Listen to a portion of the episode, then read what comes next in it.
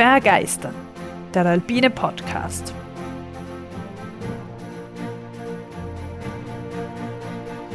Wir tauchen ein in die Faszination der Berge und der Natur. Wir stellen euch die großen Abenteurer und Grenzgängerinnen vor.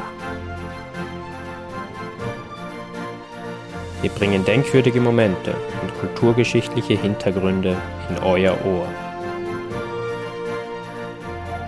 Wir wollen euch begeistern.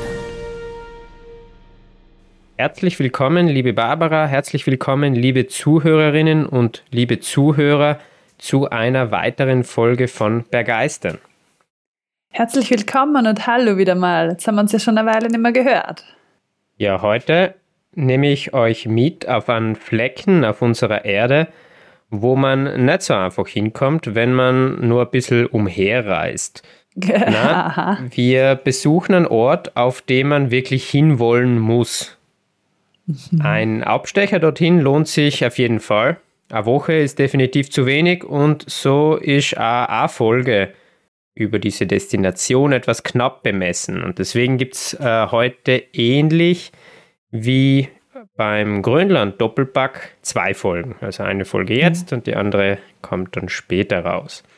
Mhm. Bin ich gespannt. Ja, jetzt habe ich schon viel gesagt und doch wieder so wenig gesagt. Leere Worte. genau. Brotlose Kunst. Ja, wohin geht es denn in diese zwei Folgen? Naja, es geht um eine Inselgruppe. Einst auf italienischen Seekarten als Isole Azzurre verzeichnet, also azurblaue ah. Inseln. Ah, deswegen heißen die so. Ich habe jetzt gerade zwei Schritte weiter ein paar Synapsen in meinem Hirn aktiviert, ja? Azoren. Aber dieser Namensursprung ist nur eine Vermutung, es ist nicht eindeutig geklärt. Eine weitere Erklärung, Vermutung, sind die Vielzahl der dort kreisenden Vögel, die bei der Entdeckung der Inseln von den Seefahrern als Habichte Aha. identifiziert wurden.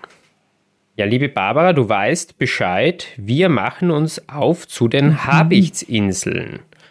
Oder, wie sie in der Landessprache heißen, Illas dos Azores.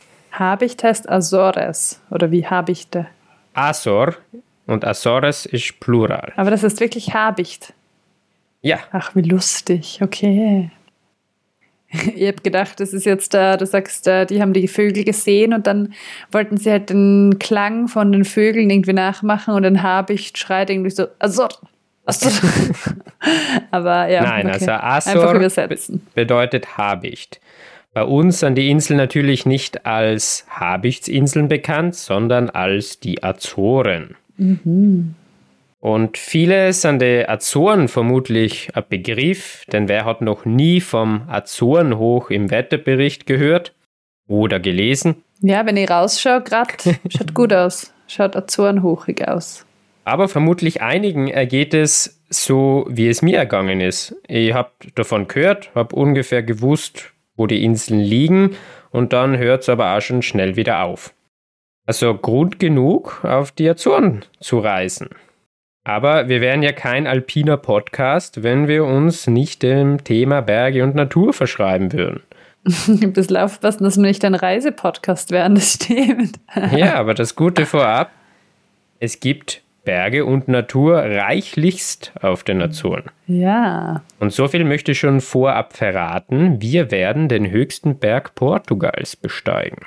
Oh, immer diese Superlativen, die ziehen. Das erinnert mich ja gerade sehr an den Pico del Teide in Spanien, also auf Teneriffa, der höchste Berg Spaniens. Da gibt es ja Folge von uns schon. Es ist echt lustig, dass diese höchsten Berge der Länder auf der Iberischen Halbinsel eigentlich irgendwo im Meer rumschwimmen. Das stimmt, ja, das stimmt. Und äh, damit umso schwerer zu erreichen sind für uns Festlandeuropäer. Ja, sonst wäre es einfach. ja, also, Barbara, machen wir uns auf auf die Azoren. Würde ich voll gern mal hin. Ein paar Fakten vorab. Die Azoren sind eine Inselgruppe im Atlantik. Sie umfassen neun größere und mehrere kleinere Inseln. Mhm. Diese Inselgruppe liegt ungefähr 1370 Kilometer westlich vom europäischen Festland, also von Portugal. Das ist richtig weit eigentlich, ja? Ja. Weit weg. Die kürzeste Entfernung von den Azoren zu Nordamerika, das ist äh, bei, also kürzeste Linie wäre Richtung Neufundland, also in Kanada. Die beträgt 1930 Kilometer, also 1370 versus 1930 auf die andere Seite. Als Vergleich, äh, Wien-Lissabon, also von der Hauptstadt Österreichs zur Hauptstadt Portugals, sind es 2300 Kilometer. Also die Azoren liegen näher an Amerika als Wien an Lissabon. Aber sie liegen immerhin näher an ihrer Hauptstadt als wir an ihrer Hauptstadt. Ja, das stimmt. Gut, diese neun großen Inseln werden in drei Gruppen unterteilt. Also es gibt den Grupo Occidental, also die nordwestliche Gruppe. Dazu gehören Corvo und Flores. Dann gibt es den Grupo Central oder Central. Wie gesagt, ich bin mir nicht ganz sicher, wie man das auf Portugiesisch ausspricht. Ja, ich wollte gerade sagen, ich glaube, du sprichst es ein bisschen italienisch aus. man möge mir verzeihen. Ist die zentrale Gruppe. Dort gehört dazu Fayal, Pico, Sao Jorge, Graciosa und Tercera. Schön. Die Pronunciation war toll. Die Hauptstadt von Tercera ist das Weltkulturerbe, also das Weltkulturerbe anerkannte Stadt Angra do Heroismo. Ich weiß nicht, vielleicht hat man es einmal gehört. Oh, heldenhaft. Ja. Und Tercera, die dritte, warum wohl? Die Insel wurde als. Als dritte entdeckt oder die drittgrößte wahrscheinlich? Ja, genau. Als dritte Insel wurde sie entdeckt. Ah, ja. also entdeckt jetzt immer wieder unter Anführungszeichen für natürlich die portugiesischen Seefahrer in dem Moment entdeckt. Mhm. Gut, und dann gibt es noch den Grupo Oriental, also die südöstliche Gruppe. Dort gehört dazu mhm. Santa Maria, Formigas, das ist eine unbewohnte Inselgruppe dort, und mhm. Chao Miguel. Das ist die größte Insel, also die Hauptinsel mhm. der Azoren. Dort liegt auch die Hauptstadt und die heißt Ponta Delgada. Mhm. Im Orient der Azoren, das ist lustig. und die Hauptstadt Ponta Delgada ist mit ungefähr 70.000 Einwohnern die größte Stadt und die Hauptstadt des gesamten Archipels dort. Das klingt gar nicht so klein, für das, dass die da im Nirgendwo sind, eigentlich. Ja. Gut, wie schaut es geologisch aus? Die Azoren sind Teil des mittelatlantischen Rückens und liegen auf der Plattengrenze zwischen der Eurasischen Platte und der nordamerikanischen Platte. Mhm. Die westlichsten Inseln, Flores und Corvo, gehören geologisch gesehen bereits zur nordamerikanischen Kontinentalplatte. Ah. Lustig. Aufgrund der Position, wir werden dann eh noch ein bisschen mehr drüber reden, aber aufgrund der, der Position da sind die Inseln des Archipels vulkanischen Ursprungs. Mhm. Also aufgrund der Position da am mittelatlantischen Rücken. Mhm. Und nur die älteste Insel, Santa Maria, weist zusätzlich Sedimentgesteine auf. Also da hat man Gesteinsschichten gefunden, die nicht durch Vulkane entstanden sind, sondern durch Ablagerungen. Mhm. Da der Vulkanismus auf den Azoren allgegenwärtig ist, finde ich, ist es an der Zeit, uns das etwas näher anzuschauen. Ja, voll gern. Ich habe ja damals beim Pico del Teide irgendwie noch so ein bisschen gestreift, weil der Vulkan. Genau, und über Island gibt es ja auch eine Folge und da ist das ja auch allgegenwärtig. Das heißt, man dachte, wir beleuchten das ein bisschen genauer. Ja, sehr, sehr gerne. Bin ich voll gespannt. Gut, in Folge 25 haben wir ja schon besprochen, wieso die Erde nicht der perfekte Kugel ist und was es mit der Kartoffelform auf sich hat. Ja, die Potsdamer Kartoffel. Genau. Da möchte ich jetzt ein bisschen anschließen. Also um Vulkanismus zu verstehen, müssen wir etwas tiefer ins Innere der Erde blicken. Logisch, denn da kommt ja das heiße Material her. Im Erdkörper gibt es Dellen und Hügel. Das haben wir ja schon so ein bisschen mit der Potsdamer Kartoffel beschrieben. Mhm. Es ist aber nicht so, dass das nur auf das, äh, auf das Gravitationsfeld sich bezieht, sondern wir können das ja auch sehen. Also es gibt Berge, es gibt Täler und die gibt es nicht nur äh, auf dem Festland oder über der Wasseroberfläche, sondern ja auch unter dem Wasser. Mhm. Auch dort gibt es Berge und Täler. Warum gibt es diese? Nun, die Erde ist nicht durch und durch fest. Es gibt äh, zwar einen festen inneren Kern, welcher aber von mehreren flüssigen und zähflüssigen Schichten umgeben ist. Also die haben unterschiedliche Flüssigkeiten. Mhm. Die äußerste Schicht, auf welcher wir leben, die ist natürlich glücklicherweise wieder fest. ja. Diese feste Schicht schwimmt auf einer flüssigen Magmaschicht, also eine Schicht aus geschmolzenem Gestein. Mhm, ah, die schwimmt drauf. Das ist ja lustig, okay. Das ist aber nicht so mehr so am Schirm irgendwie. Die feste äußere Schicht wird weiter unterteilt. Also es gibt eine relativ dicke kontinentale Schicht. Das haben wir ungefähr zwischen 30 und 40 Kilometer. Darauf leben wir. Und dann gibt es eine dünnere ozeanische Schicht. Und die ist nochmal so zwischen 5 und 8 Kilometer dick. Und diese Schichten selbst sind nicht aus einem Guss, also es sind Platten, Bruchstücke, welche eben auf dieser Magmaschicht schwimmt. Das heißt, da besteht immer Bewegung und nichts ist statisch. Aber warum ist jetzt die oberste Schicht kühl und untere Schichten heißer? Ja, wahrscheinlich, weil im Erdkern am heißesten ist. Und dann ist es graduell. Ja, aber warum ist es genau dort heiß? Es könnte ja umgekehrt sein. Ja, woher kommt die Energie? Das ist echt eine gute Frage. Genau. Was denn das? Das trifft den Nagel auf dem Kopf. Bam. Wir müssen uns fragen, wie entstehen Planeten? Und ganz einfach gesagt, entstehen Planeten durch Verdichten von Material. Das heißt, Staub und Brocken, die im Weltall umherfliegen, prallen aufeinander und durch den Aufprall verdichten sie sich und erhitzen somit die Planetenmasse. Mhm. In dieser Masse sinken jetzt schwere Metalle wie Eisen und Nickel, aber auch radioaktive Materialien wie Uran ab. Das heißt, sie ja. bewegen sich ins Innere des Kerns, also mhm. in, in den Inneren des Planeten. Heute kühlt sich die Erde ab, das heißt, sie gibt Wärme ab so wie ein Topf mit heißem Wasser, wenn er nicht weiter erhitzt wird. Oh, das heißt, es wird immer kälter innen.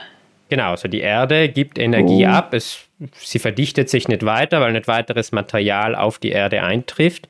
Das heißt, auf die lange Sicht gesehen, kühlt die Erde aus. Das heißt aber jetzt, Achtung, das hat jetzt nichts mit der Klimaerwärmung zu tun. Also ja, schon klar. Achtung, per Geistern sagt nicht, es gibt keine Klimaerwärmung. Gut, um jetzt die weiteren Vorgänge zu beschreiben, stell dir einen klassischen Elektroherd mit einem Topf Wasser drauf vor. Mhm. Der kocht nicht so schnell wie im Induktionsherd von der Mama. Kannst du von mir aus auch vorstellen. okay.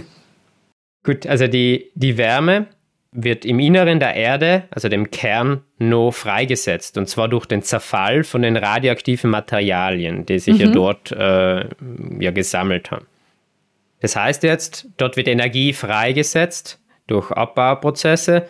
Energie wird freigesetzt. Das heißt, stell dir vor, die Herdplatte ist eingeschaltet.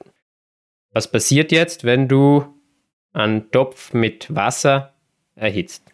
Naja, der Topf wird warm und die Herdplatte, naja, ist immer noch warm, weil ja die Energie immer wieder zugeführt wird. Ja, aber wie verhält sich das Wasser in dem Topf? Es wird immer wärmer. Welches Wasser in dem Wasser wird denn warm? Ach so, aha, das ähm, an der Nähe von der Platte zuerst. Genau. Zunächst erwärmt sich nur die unterste Schicht. Das heißt, beim Erwärmen, was passiert? Das Wasser wird leichter, das heißt, es verliert an Dichte mhm. und steigt auf. Mhm. Umgekehrt, sinkt das kalte, dichtere Wasser, das sich in den oberen Schichten befunden hat, ab. Ah ja. Die aufsteigenden Schichten, also die erwärmten Wasserschichten, die kühlen an der Oberfläche wieder ab mhm. und die abgesunkenen Schichten erwärmen sich durch die Herdplatte und steigen wieder ah, auf. Ah, okay, deswegen hat man immer Dynamik drin. Ich verstehe langsam. Das heißt, ein Kreislauf entsteht. Ja. Und ganz genau so ist es bei der Erde.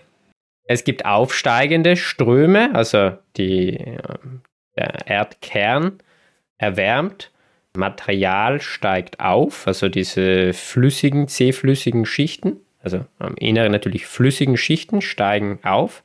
Und diese aufsteigenden Ströme erzeugen eine Art Keileffekt oben auf der Oberfläche. Denn irgendwo müssen sie ja hin. Das heißt, sie schieben die Platten, die auf der, auf der Magmaschicht schwimmen, auseinander. Und dabei spricht man von Plattendivergenz. Ah, und Konvergenz ist wohl das andere, oder? Genau, das ist das andere. Wo ja, passiert diese Divergenz? Also wo tritt am ehesten diese Ströme auf? Natürlich dort, wo die Kruste am dünnsten ist. Mhm. Und wenn du vorher zugehört hast, dann weißt du ja, dass die dünnsten Schichten dort, wo nicht die, Land ist. Genau, im Ozean sich befinden. Ja, natürlich also habe ich zugehört, Tobi. Mal immer. das heißt, was passiert dort? Es tritt flüssiges Material hervor, ja. kühlt ab und bildet natürlich Berge, große Bergrücken. Und mhm. manchmal treten diese Bergrücken auch an die Erdoberfläche, so zum Beispiel in Island oder im Pazifischen Feuerring oder auf den Azoren. Ja. Island und die Azoren liegen entlang desselben Rückens, des sogenannten Mittelatlantischen Rückens. Mhm, mh, mh.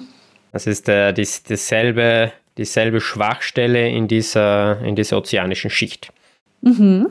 Jetzt ist aber so, es gibt nicht nur einen dieser aufsteigenden Ströme, sondern natürlich mehrere. Und mehrere Keile führen dazu, dass Platten nicht nur auseinandergeschoben werden, sondern, wie du das schon gesagt hast, am gegenüberliegenden Ende natürlich gegeneinander geschoben werden. Ja. Und was passiert dort? Dort faltet sich ein Gebirge auf. Ja, wunderbar. Du hast wirklich zugehört.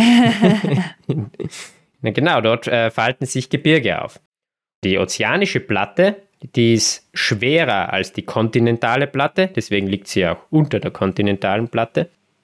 Das heißt, wenn diese beiden Platten aufeinandertreffen, dann taucht die ozeanische Platte unter die kontinentale Platte und sinkt ab. Und das Absinken bedeutet, sie verflüssigt sich wieder und fließt mit dem absinkenden Strom wieder Richtung Erdmitte wo es dann erneut erhitzt wird und dann wieder zurück nach oben befördert wird. Mhm. Also das heißt, ich habe genau den Kreislauf, den ich vorher mit dem Kochtopf beschrieben habe. Das ist voll das schöne Gleichnis, das du da gebracht hast. Ja, das ist nicht auf meinem Mist natürlich gewachsen, aber das habe ich sehr äh, bildlich gefunden. Ja, ja voll. Mhm. Ja. Der Prozess benötigt natürlich ein bisschen mehr Zeit wie jetzt beim Kochtopf. Das heißt, ein ganzer Umlauf von ganz innen, also von ganz unten nach ganz oben und wieder zurück, benötigt ungefähr 240 Millionen Jahre. Oh. Als Vergleich, Dinosaurier sind vor 65 Millionen Jahren ausgestorben. ja, und was haben jetzt die Vulkane damit zu tun? An dem Punkt, wo die ozeanische Platte abtaucht, dort verformen sich die Platten stark, also sie biegen sich ja, um dann nach unten gedrückt zu werden. Das heißt, durch die Biegung, durch die Verformung entstehen Risse in den Platten und genau dort kann dann Magma nach oben dringen, also wieder flüssiges Material nach oben dringen. Und genau dort bilden sich Vulkane, also sowohl unterm Meer als auch manchmal am, am Festland. Mhm. Unterseevulkane können durch lange und oder sehr starke Aktivität dann irgendwann natürlich an die Meeresoberfläche äh, geraten, also die erreichen und natürlich auch darüber hinaus wachsen. Ja, und dann gibt es eine Insel. Genau, und genau so ist es geschehen, wie du schon angesprochen hast, auf Teneriffa mit dem Teide. Und genau so ist es auch auf den Azoren geschehen. Also die Inseln sind durch die vulkanische Aktivität entstanden. Ohne, ohne die Vulkane wären die Inseln unter Wasser oder gar nicht da. Mhm. Ist eigentlich ja lustig, weil das ist ja komplett was anderes, dass manche Inseln durch Vulkane entstehen und andere durch so ja, Riffe, oder? Das ist ja. Komplett gegenteilig eigentlich. Und ja, Ergebnis ist Insel. Ja, kommen wir zurück jetzt zu den Azoren, nachdem wir wissen, wie jetzt die Inseln entstanden sind und dass Vulkanismus da sehr wichtig war. Was ist jetzt der höchste Vulkan dort? Ist der Pico, übersetzt Berg. Das ist so lustig. Nicht Pico del Teide oder Pico del sonst was, einfach nur Pico. Ich glaube, es heißt Ponta do Pico. Ah, okay.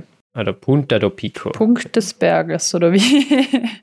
Ja, der Pico heißt ja auch die Insel dort. Also der Berg ist wirklich mhm. sehr prägend für mhm. die Insel, da die Insel äh, klein ist. Das heißt, die Insel ist der Berg.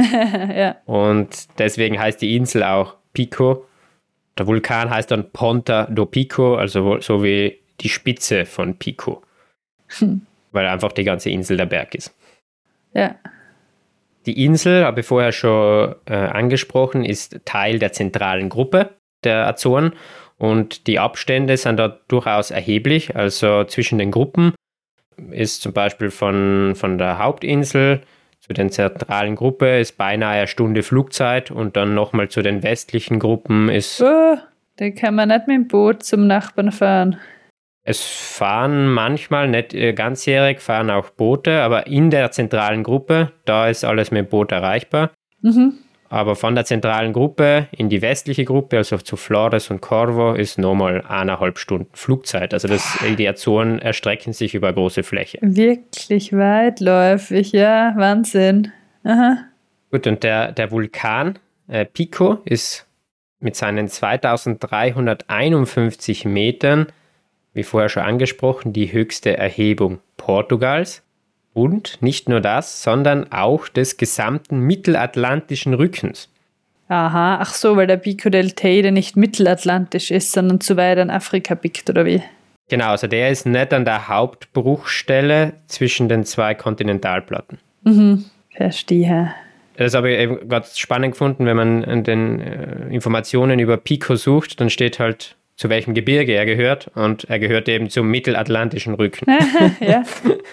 Das eigentlich ein ja, Unterseegebirge ist, größtenteils. Aber nur an ein paar Stellen kommt es eben nach oben. Aha, das ist cool, ja. Genau die, diesen Berg, Pico, den werden wir jetzt besteigen. Oh, voll cool. Spannend natürlich auf den Azoren ist die vulkanische Omnipräsenz und das vor allem natürlich auf der Insel Pico. 1718 ist der Vulkan das letzte Mal ausgebrochen und die Spuren sind natürlich heute noch sichtbar. Besonders beeindruckend finde ich sind die Vulkanhöhlen, zum Beispiel mhm. die Gruta das Torres. Mhm. Die Vulkanhöhlen sind Höhlen an der Oberfläche also die gehen nicht in den Berg hinein, sondern sind, gehen praktisch an der, an der Oberfläche entlang. Oberflächliche Höhe ist auch lustig. Das ist für mich schon fast wie ein Widerspruch. Es ist schon eine Höhle, aber die Höhle geht nicht tiefer mhm. ins Erdinnere. Also sie hat immer, also ich erkläre kurz, wie sie entstehen und dann ist es logisch, wieso die an der mhm. Oberfläche sind. Die Vulkanhöhlen entstehen durch das Fließen von Lava. Stell dir jetzt sehr flüssige, also sehr heiße Lava vor, die den Berg runterfließt. Also so wie wenn Wasser wie ein Bach den Berg runterfließt. Mhm. Das heißt, sie weist eine sehr hohe Fließgeschwindigkeit mhm. auf. Und diese Ströme fließen also den Berg herunter und kühlen langsam ab. Und das passiert natürlich an der Außenseite. Das heißt, es entsteht eine Kruste ähnlich einer Schale einer Banane. ja, okay. Ah, und innen drinnen die Banane wird dann irgendwie, weiß nicht wie, rausgeschwemmt oder wie. also die Lava an der Außenseite wird eben zäher und starrer, bis sie sich schließlich kaum oder gar nicht mehr bewegt. Und der Kern, der ist immer noch heiß und flüssig und der fließt weiterhin ah. wie Wasser in einem Rohr. Ah. Und lässt der Nachschub jetzt nach, also sinkt die vulkanische Aktivität oder ähm, verlegt sich dieser Lavastrom durch äh, ja, wie oft ein Bach seinen, seinen Lauf ändern kann, dann fließt keine neue heiße Lava mehr nach und die noch flüssige Lava fließt ab. Das heißt, es entsteht der Hohlraum. Und genau so entsteht die Höhle. Also Höhlen sind eigentlich so Tunnels. Genau, genau, das sind Lavatunnels. Aha. Und deswegen eben nicht in den Berg hinein, sondern eigentlich ja, auf der. Obendrauf. Okay, ja, genau, so verstehe ich schon. Ja. Und an manchen Stellen da bricht der Tunnel über die Jahrzehnte und Jahrhunderte ein und genau dort kann man dann in den Tunnel hineingehen. okay. Boah, ist das nicht gruselig oder sind die groß? Weil so durch irgend so ein kleines Röhrchen dazu robben, stelle ich mir ein bisschen spooky vor. Es ist unterschiedlich, aber zum Beispiel den ich genannt habe, da, die Gruta das Torres, die ist groß. Also da ist das teilweise stehen kannst sowieso immer, aber teilweise hast bis zu 8, 9, 10 Metern. Mm, doch so groß, okay. Mhm. Ja, besichtigt man jetzt einen solchen Lavatunnel, beobachtet man kleine Stalaktiten, also von der Decke hängende Lavasäulen. Mhm. Und keine Stalagmiten? Nein, Okay. ist nicht. Denn wie entstehen denn in, in jetzt dann in einer Höhle, wie wir sie kennen, solche Säulen? Es dringt Wasser durch das Gestein und, und löst Minerale und dann entstehen diese, diese Tropfen oder die ja, Tropfen und die Tropfen verfestigen sich dann und bilden diesen Stalaktit und auf der Gegenseite irgendwann tropft er nach unten und von unten wächst dann der Stalagmit nach oben, oder? Ja, genau, weil den kann man mitnehmen von unten. Okay, das ist der Merkspruch. Im Tunnel funktioniert es anders. Die Stalaktiten entstehen, indem in diesem Tunnel erneut heißes Material einfließt und das bereits erkaltete Gestein wieder erhitzt, sodass es sprichwörtlich von der Decke tropft. Und die Stalagmiten, die sich auf, der, auf dem Boden bilden würden, die gibt es nicht, da ja dort der Lavafluss alles aus seinem Weg räumt und hinwegschmelzt. Das heißt, du hast nur Stalaktiten, die vom, von der Decke hängen. Und auch jetzt nicht in dem Ausmaß, wie man es von unseren Höhlen, von Tropfsteinhöhlen kennt. Also da Ja, okay, verstehe. die größten, die ich ja. gesehen habe, waren vielleicht so 20, 30 Zentimeter. Ja, auch spannend, ein Unterschied. In den Höhlen leben keine Fledermäuse. Hm, Warum mhm. wohl? Zu heiß, na, gewesen. Zu wenig Insekten. Denn Fledermäuse sind die einzigen nicht eingeschleppten Säugetiere auf den Azoren. Ah, Sie sind aber im Gegensatz zu unseren Fledermäusen tagaktiv und leben in kleineren Höhlen und Nischen an den Küsten. ah, die mögen lieber Licht, verstehe. Das ist auch nicht ganz der Grund, Hm. denn sie würden ja die Höhlen bewohnen, weil es hier Schutz bieten, aber in den Lavatunnel können sie nicht leben, denn das Lavagestein ist ja ein sehr poröses Gestein. Und es hat die Mhm. Eigenschaft, dass es die Ultraschallwellen, welche die Fledermäuse zur Navigation benötigen, absorbiert. Ah, das geht dann nicht, oder was? Ernsthaft, das ist cool. Ja, Das ist lustig. das heißt, ganz einfach gesagt, es gibt kein Echo und die Fledermäuse würden gegen die Wand fliegen und selbst wenn man selber in der Höhle steht und dann versucht zu rufen oder so, es ist echt sehr schön gedämpft. Also es ist nicht so das typische Höhlenfeeling. Das ist witzig. Gut, aber nun auf zum Vulkan, der solches Tunnelsystem geschaffen hat. Auf zum 2351 Meter hohen Pico. Pico. Der Pico ist wirklich ein Traum eines Vulkanberges, also genau wie man ihn aus Büchern kennt, wie man ihn sich in seinen Träumen vorstellt. Also ein schöner Kegel mit einem Krater und als Kirsche auf dieser Vulkantorte gibt es noch einen kleinen Extrakrater, der am Rand des großen Kraters nochmal emporragt. Hast du gerade gesagt Vulkantorte? Ja, es Mhm. ist wirklich ein, ein Bild von einem Berg, also sehr schön Mhm. zum Anschauen. Mhm. Und Ja. das hört man von einem Alpenbewohner. Ja, aber von, von Anfang an, also Aufstieg zum Pico, wie geht man das an? Äh, man kann äh, mit dem Auto bis zum Mountain House, so genannt, auf 1230 Meter Meereshöhe hinauffahren. Der Name ist ein bisschen irreführend, denn es ist jetzt kein Schutzhaus im Sinne, wie wir es da in den Alpen kennen, sondern im Endeffekt eine Station, an welcher man Eintritt bezahlt. Aha. Pro Person muss man 25 Euro für den Aufstieg zum Gipfel entrichten. Hm. Dafür erhält man einen GPS-Tracker und folgt einem mit Holzpfosten markierten Weg. Insgesamt gibt es 46 Pfosten, die nach oben führen und man erhält auch eine kleine Einweisung, welche Pfosten denn die wichtigen sind, auch wenn man die Zahl dann am Pfosten gar nicht lesen kann. okay. Der Weg selbst ist in einem eher schlechten Zustand, so wie auch eben schon angesprochen die Markierung. Die 25 Euro gehen wohl leider nicht in die Instandhaltung. Und gerade bei Nebel, was auf den Azoren sehr häufig der Fall ist, ist die Orientierung im oberen Bereich des Berges äh, wirklich nicht so einfach, denn gerade dort zum Beispiel vom Kraterende bis zum Gipfel, also vom Ende des großen Kraters bis zum Gipfel, gibt es nur einen einzigen Pfosten und bei Nebel kann man den nicht, nicht sehen. Mhm, mh. Ja, da verehren sich sicher öfters mal die Leute, gell? Ja. Kann ich mir vorstellen. Der Nebel ist, finde ich, anders wie bei uns. Erstens tritt er sehr häufig auf und dann ist es ein extrem feuchter Nebel, meist in Kombination mit starkem Wind. Mhm. Das heißt, man ist, ohne dass es überhaupt an Tropfen geregnet hat, innerhalb von 15 Minuten klatschnass. Hm, schräg. Ja, mit Nebel kennt man sich schon aus da bei uns im Süden Österreichs, oder? So klassisch im Herbst Grazer Becken, Klagenfurter Becken, Nebel. Aber da wird man nicht nass davon, das stimmt, das ist irgendwie anders. Genau, es ist auch ein viel ein, ein dichterer mhm. Nebel, also die Sicht ist wesentlich eingeschränkt. Mhm. Eher noch vergleichbar mit vielleicht so einem Nebel, der auf paar Skitouren ab und an mal ist, wo man wirklich. Man in der Wolke ist, gar so nicht eigentlich drunter. Genau, ja. ja. Aber der ist halt nicht so feucht. Ja. Okay. Ja, am 1. Mai dieses Jahres war es dann soweit, der Tag unseres Aufstiegs und wir haben trotz den widrigen Bedingungen den Gipfel glücklicherweise erreichen können. Vielen anderen war das nicht vergönnt. Starker Wind und Nebel hat dann viele zur vorzeitigen Umkehr gezwungen. Wir haben da wohl äh, das Glück des Dummen gehabt, denn wir sind einfach später aufgebrochen.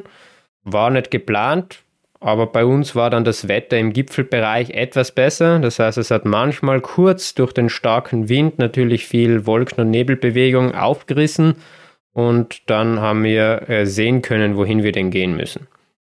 Entgegenkommende Bergsteiger haben uns berichtet, dass sie oben einfach überhaupt nichts mehr gesehen haben und sich nicht mehr orientieren haben können.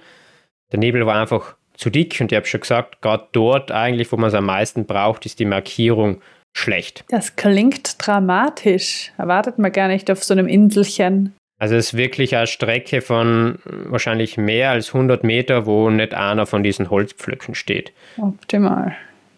Besonders herausfordernd dort, ich glaube, man meint ja oft, ja, okay, Nebel, was in welche Richtung und so. Man kann sich dort nicht mehr so gut orientieren. Man muss sich vorstellen, es ist ein Krater, der ist mehr oder weniger kreisrund. Und wenn man reinfällt? Nein, das nicht. nicht, aber man kommt auf den Kraterrand, geht in den Krater rein und hat dann eigentlich keine Orientierungshilfe mehr, weil es gibt keinen Hang, keine Wand mehr, an der man sich orientieren könnte und der Richtung hat. Äh, das heißt, es schaut alles gleich aus, mhm. weil man nicht weit sieht und selbst wenn man irgendwo an den Rand kommt, dann schaut der Rand ja überall gleich aus. Das ist halt der Kraterrand. ja. Das heißt, man hat sehr schnell die Orientierung verloren. Ja. Zum Glück habt ihr die Orientierung nicht verloren und seid wieder gut zurückgekommen. Ich bin ja schon ein bisschen beruhigt, ja. muss ich zugeben. Ja, yes, es hat ja, wie gesagt, bei uns immer wieder ein bisschen aufgerissen und so haben wir auch, wenn er nur ganz kurz, sogar die benachbarte Insel Fayal erblickt. Oh ja. Und wir haben auch erlebt, dass es am Pico sehr, sehr kalt sein kann. Wirklich ein eisiger Wind und der hat diese feuchte Nebelluft an den Gipfelhängen äh, gefrieren lassen, sodass der Gipfel des mhm. Pico, mhm. also dieser extra Krater, der aus dem Krater nochmal emporragt, der war wirklich eingegossen in so einen Zuckerguss aus Eis. Ja, schräg. Da denkt man, du wirst auf den Azoren, du liegst sicher die ganze Zeit am Strand oder so und dabei ist es ja komplett ein falsche, falsches Bild, was man da hat. Ja, also wer Strandurlaub möchte, der ist auf den Azoren nicht, auf, nicht gut aufgehoben, ja. Das stimmt. Das ist ja lustig, weil an diesem besagten 1. Mai war ihr Skitour daheim, also daheim am Hocharen im Rauristal währenddessen und ich glaube, ich habe es viel wärmer gehabt und nicht so wenig. das ist schon verrückt eigentlich. ja. Der Abstieg, unspektakulär, erfolgt wie der Aufstieg.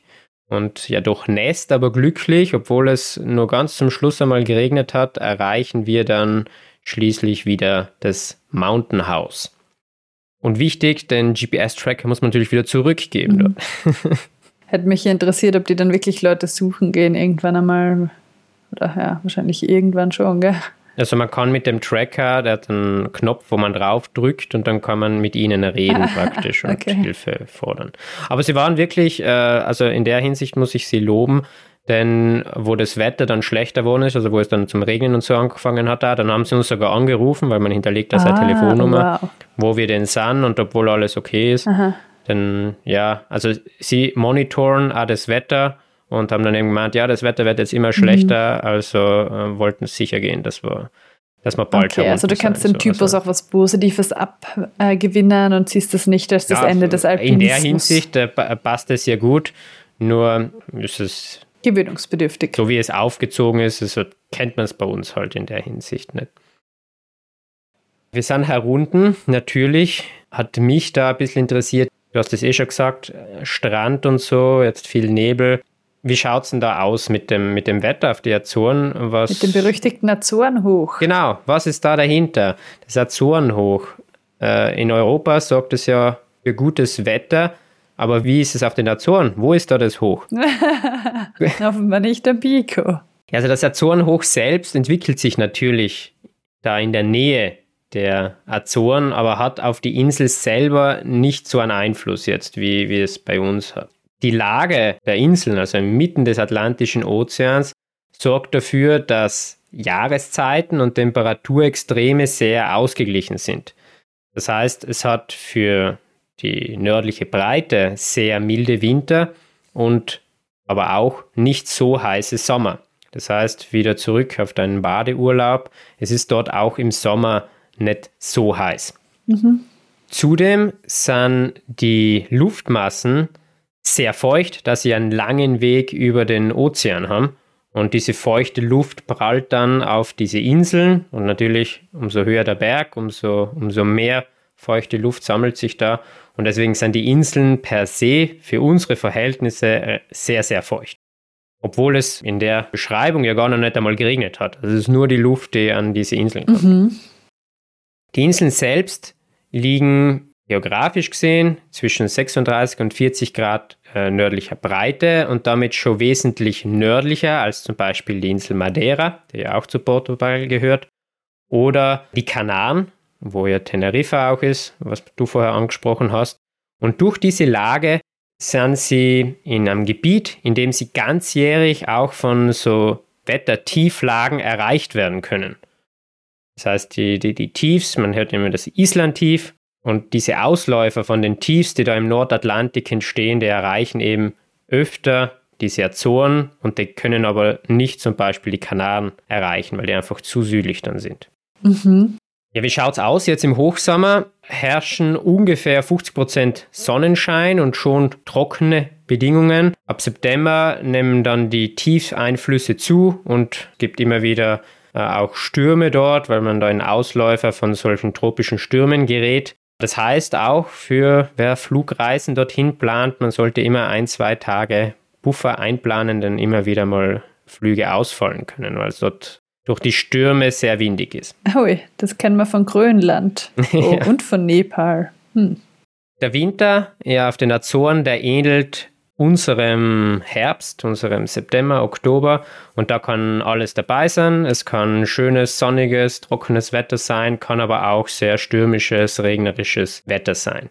Auch für die Azoren ein bisschen charakteristisch. Oft dominiert eine gewisse Wetterlage für einen langen Zeitraum, also für einen Monat zum Beispiel. Das heißt, wenn es einmal schlecht ist, dann ist es lange schlecht und wenn es einmal gut ist, ist es lange gut.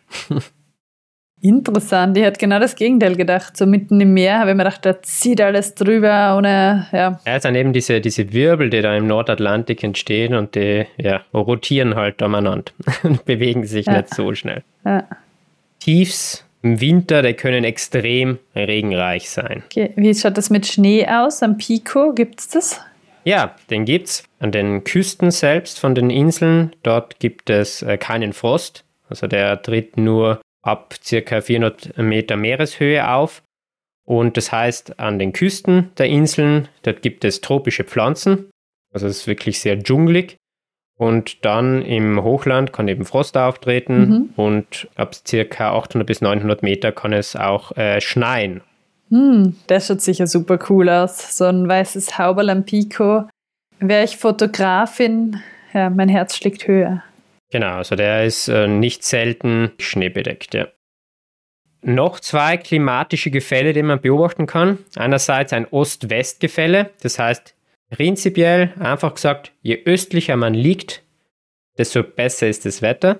Mhm. Das heißt, die Inseln im Westen, wie Flores und Corvo, haben wesentlich mehr Wolken und Regen mhm. als jetzt äh, Sao Miguel zum Beispiel.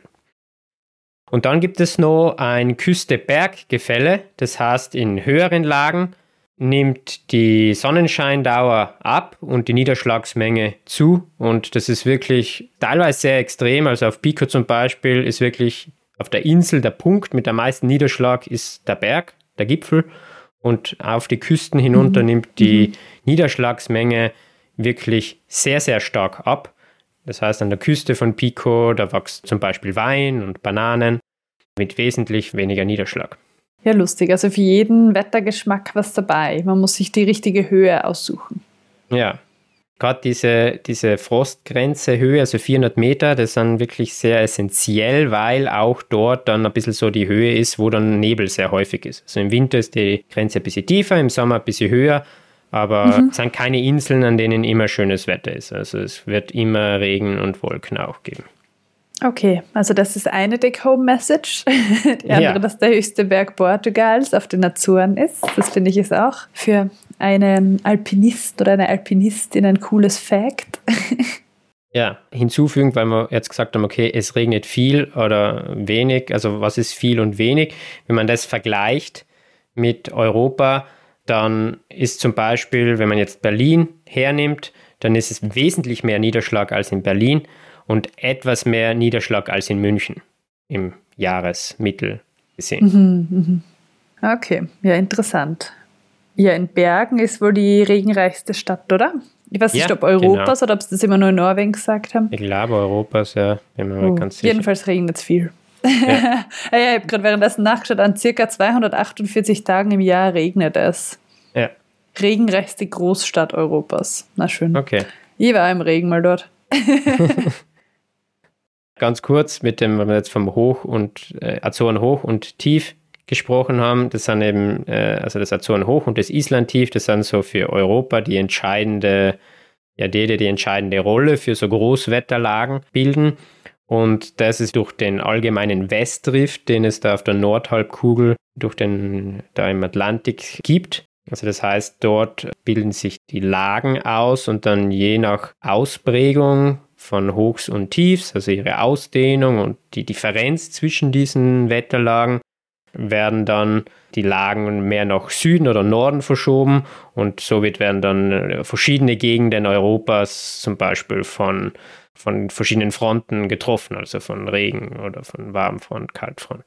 Mhm. Ich habe mir echt schon mal gedacht, das müssten wir wirklich mal machen, eine Folge über Wetter, weil ich finde das extrem spannend, kenne mir da nicht so aus, aber eben auch, was jetzt irgendwie. Ja, dann hast du dich freiwillig gemeldet, perfekt. Ja, ist ja Teil. Aber eben, was sich mir aufdrängt, was ich immer so, ich meine, ist halt irgendwie, das heißt nice to know, aber ich habe lustig gefunden, dass ein Hochdruckgebiet sich im Uhrzeigersinn dreht und ein Tiefdruckgebiet gegen den Uhrzeigersinn. Jedenfalls bei uns, auf der Nordhalbkugel.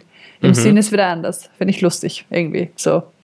Ja, spannend. Ich freue mich schon auf die Folge über das Wetter, Barbara. Ja, oh, die habe ich, ja, na, mehr, mehr weiß ich eigentlich gar nicht, außer das mit dem, äh, mit der Drehrichtung und ich glaube, das ist wegen der Corioliskraft. Aber ja, oder ich werde mich mal einlesen. Folge, hm, was könnte es sein? Folge 40. Äh, pf, 97. Wetter und die Corioliskraft. Schauen wir mal. Von Barbara. Ja, gut, dann möchte ich in der Folge jetzt gar nicht viel weiter äh, reden. Ich glaube, wir haben jetzt eh schon einiges abgedeckt und möchte aber die Spannung für die zweite Folge da natürlich aufrechterhalten. Wir haben ja jetzt sehr viel über Natur und Berge und Wetter gesprochen und in der zweiten Folge werden wir ein bisschen auf die Geschichte der Menschen auf den Azoren blicken und uns dieser Geschichte widmen. Das heißt, wir werden uns anschauen, wie die Azoren besiedelt wurden mhm. wie es kulturell und wirtschaftlich ausschaut. Und wir werden noch einen kleinen Abstecher zu Flora und Fauna dort machen. Auch schön. Das klingt voll gut. Ja, dann äh, sage ich vielen Dank und ich würde da echt auch gerne mal hin. Dem soll nichts entgegenstehen. Ja, Aber zuerst würde ich gerne die nächste Folge hören, damit ich entsprechend vorbereitet wäre. Ah, du meinst, dass du dann Inseln favorisieren könntest ja. und andere vernachlässigen. Genau, genau. Ah. Aber Pico klingt in dem Fall gut. Und okay. Sao Georges klingt so cool, das finde ich auch lustig. Aber ja, erzähl uns nächstes Mal dann mehr. Ja, dann danke fürs Zuhören, liebe Barbara. Danke fürs Zuhören, auch liebe Zuhörerinnen und Zuhörer. Und ich freue mich sehr, wenn ihr auch bei der zweiten Folge über die Azoren mit dabei seid. Und prinzipiell natürlich bei all unseren Folgen. Dankeschön. ja, danke. Und darauf freue ich mich natürlich auch. Ciao. Vielen herzlichen Dank an alle, die bis hierher zugehört haben. Wir freuen uns immer, wenn ihr uns abonniert oder auf den diversen Podcast-Plattformen bewertet oder irgendwelche Kommentare hinterlasst.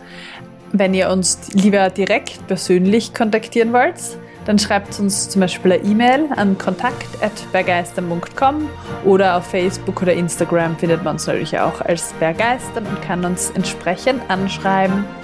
Öffentliche Kommentare kann man auf YouTube hinterlassen oder eben auch unter den entsprechenden Posts zur Folge auf Insta oder Facebook. Ja, vielen, vielen Dank und bis zum nächsten Mal.